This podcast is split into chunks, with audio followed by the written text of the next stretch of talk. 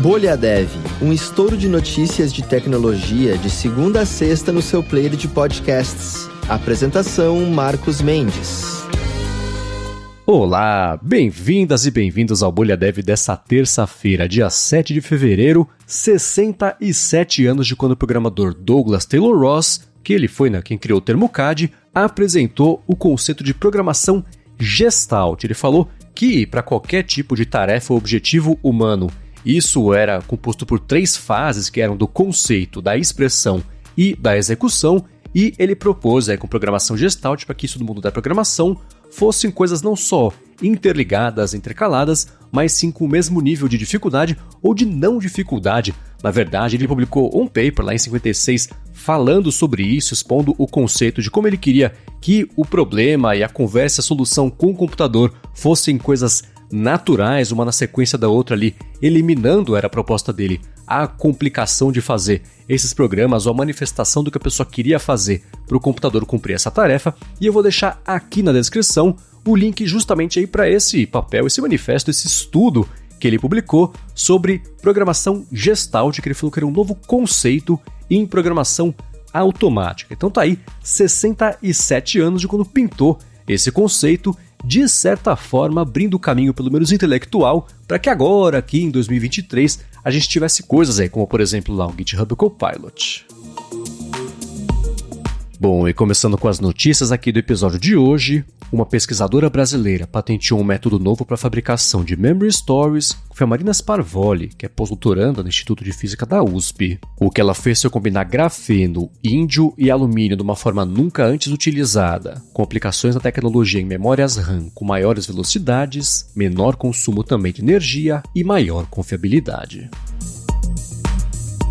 E falando sobre o GitHub agora, ele reescreveu o mecanismo dele de busca específico para código em Rust e o que está em fase beta, que é o Blackbird, que indexa 45 dos 200 milhões de repositórios da plataforma. Ele tem uma arquitetura nova também, escrita do zero, depois as soluções open source não atenderem a requisitos de escala e de velocidade, e agora esperar, né, para ver quando sai da fase beta e o Blackbird agora do GitHub.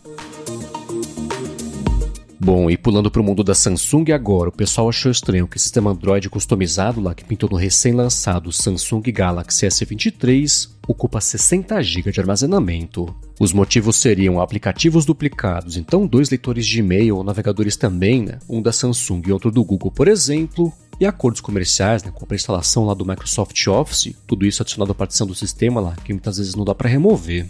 Como base de comparação, o Pixel 7 Pro, por exemplo, com uma instalação pura do Android, ocupa só 15 GB, quatro vezes menos aí em relação ao Android customizado do Galaxy S23. E agora é esperar também para ver, né? Se a Samsung fala sobre isso aí ou dá a opção também de conseguir liberar um pouco do espaço. E especificamente agora sobre o Google, ele apresentou o Bard, que é uma IA conversacional similar ao ChatGPT. Esse sistema que está em fase beta fechada ainda é baseado numa versão mais leve do modelo Lambda e é integrado lá às buscas nativas do próprio Google. No próximo mês vai ser liberada uma API para que a galera que desenvolve possa experimentar um modelo de linguagem generativa e é bem provável que pintem mais detalhes aí sobre a coisa toda no evento que eles vão fazer amanhã. Agora, ainda mais ou menos sobre esse assunto, a Microsoft se antecipou ao evento do Google que vai rolar amanhã e marcou para hoje, marcou de ontem para hoje, na verdade, um evento, é para imprensa, né? É um evento fechado para falar sobre a integração com o ChatGPT. Esse evento que não vai ser nem transmitido ao vivo. Ela chamou a imprensa lá para mostrar, por exemplo, a integração do ChatGPT com o Bing e outras plataformas também que ela oferece. Então é bem provável que ela detalhe também como é que vai ser a integração lá com o Microsoft Office.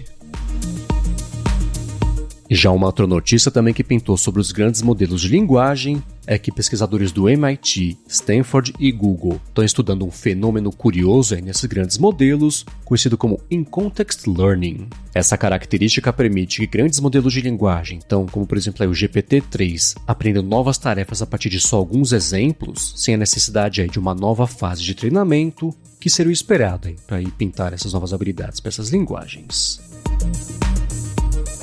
Bom, e voltando a falar sobre o Brasil, a Hightech Electric, que é uma startup nacional, inaugurou a primeira fábrica para produção exclusiva de utilitários elétricos no Paraná. Ela vai produzir mini caminhões, VUCs também, que são veículos urbanos para carga, e motores elétricos para barcos, com o modelo compacto que é o Ecotec 2, com dois lugares, com versões aí que vão custar a partir de 105 mil reais. E trazendo o papo para o mundo da Alura agora, deixa eu falar que ela acabou de lançar a formação a partir do zero HTML CSS para projetos web, que você pode acessar no link que está aqui na descrição. Essa formação foi pensada em cada detalhe para te preparar para o próximo passo da sua carreira em programação, do zero ao sonhado emprego na sua área de interesse. E sabe o que é melhor ainda? Você vai aprender com a Rafa Ballerini e com o Guilherme Lima, que foram as pessoas instrutoras aí da imersão Dev. Então, ó, se você fez a imersão Dev, essa é a sua oportunidade de complementar o que você aprendeu, evoluir na sua carreira e se aprofundar ainda mais em programação, mas não tem problema se você não fez. Se você está começando do zero, essa formação também é para você, porque a formação a partir do zero HTML e CSS para projetos web conta com conteúdos completos, do básico ao avançado, pensados para facilitar o seu estudo. Então passa aqui na descrição e pega o link para formação a partir do zero HTML e CSS para projetos web e se desenvolva como um Dev T para front-end. Muito bem, e para finalizar aqui o episódio de hoje, eu vou trazer uma dúvida recorrente para o pessoal do Java, né, que o Vinícius Gomes postou, que foi a seguinte: Pessoal que desenvolve em Java, qual IDE é a sua preferida? Ela vem polêmica, né? Então, talvez não, não sei.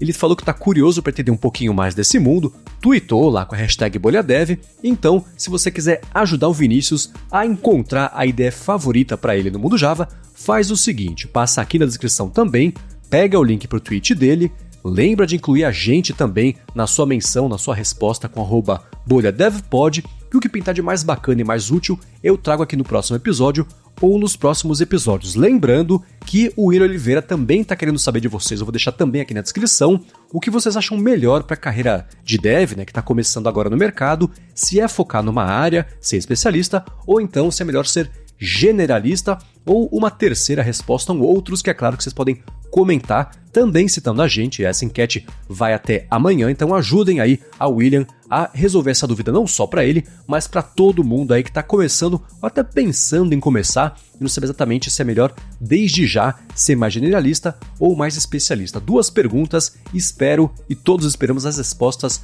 de vocês. Como sempre, muito obrigado a quem deixa reviews e avaliações do podcast, a quem recomenda também o Bolha Dev. Obrigado a você que já recomendou o Bolha Dev, tá ajudando mais gente ainda a descobrir que o podcast existe, chegar por aqui toda tarde e se informar sobre tecnologia, sobre inovação e sobre desenvolvimento. Lembrando que a Alura no Twitter e no Instagram é aluraonline, eu no Instagram no Mastodon sou mvcmendes e a gente, é claro, tá de volta amanhã. Até lá!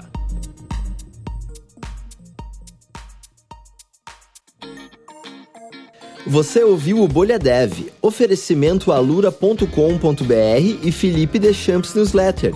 Inscreva-se em felipedechamps.com.br barra newsletter. Edição Rede Gigahertz de Podcasts.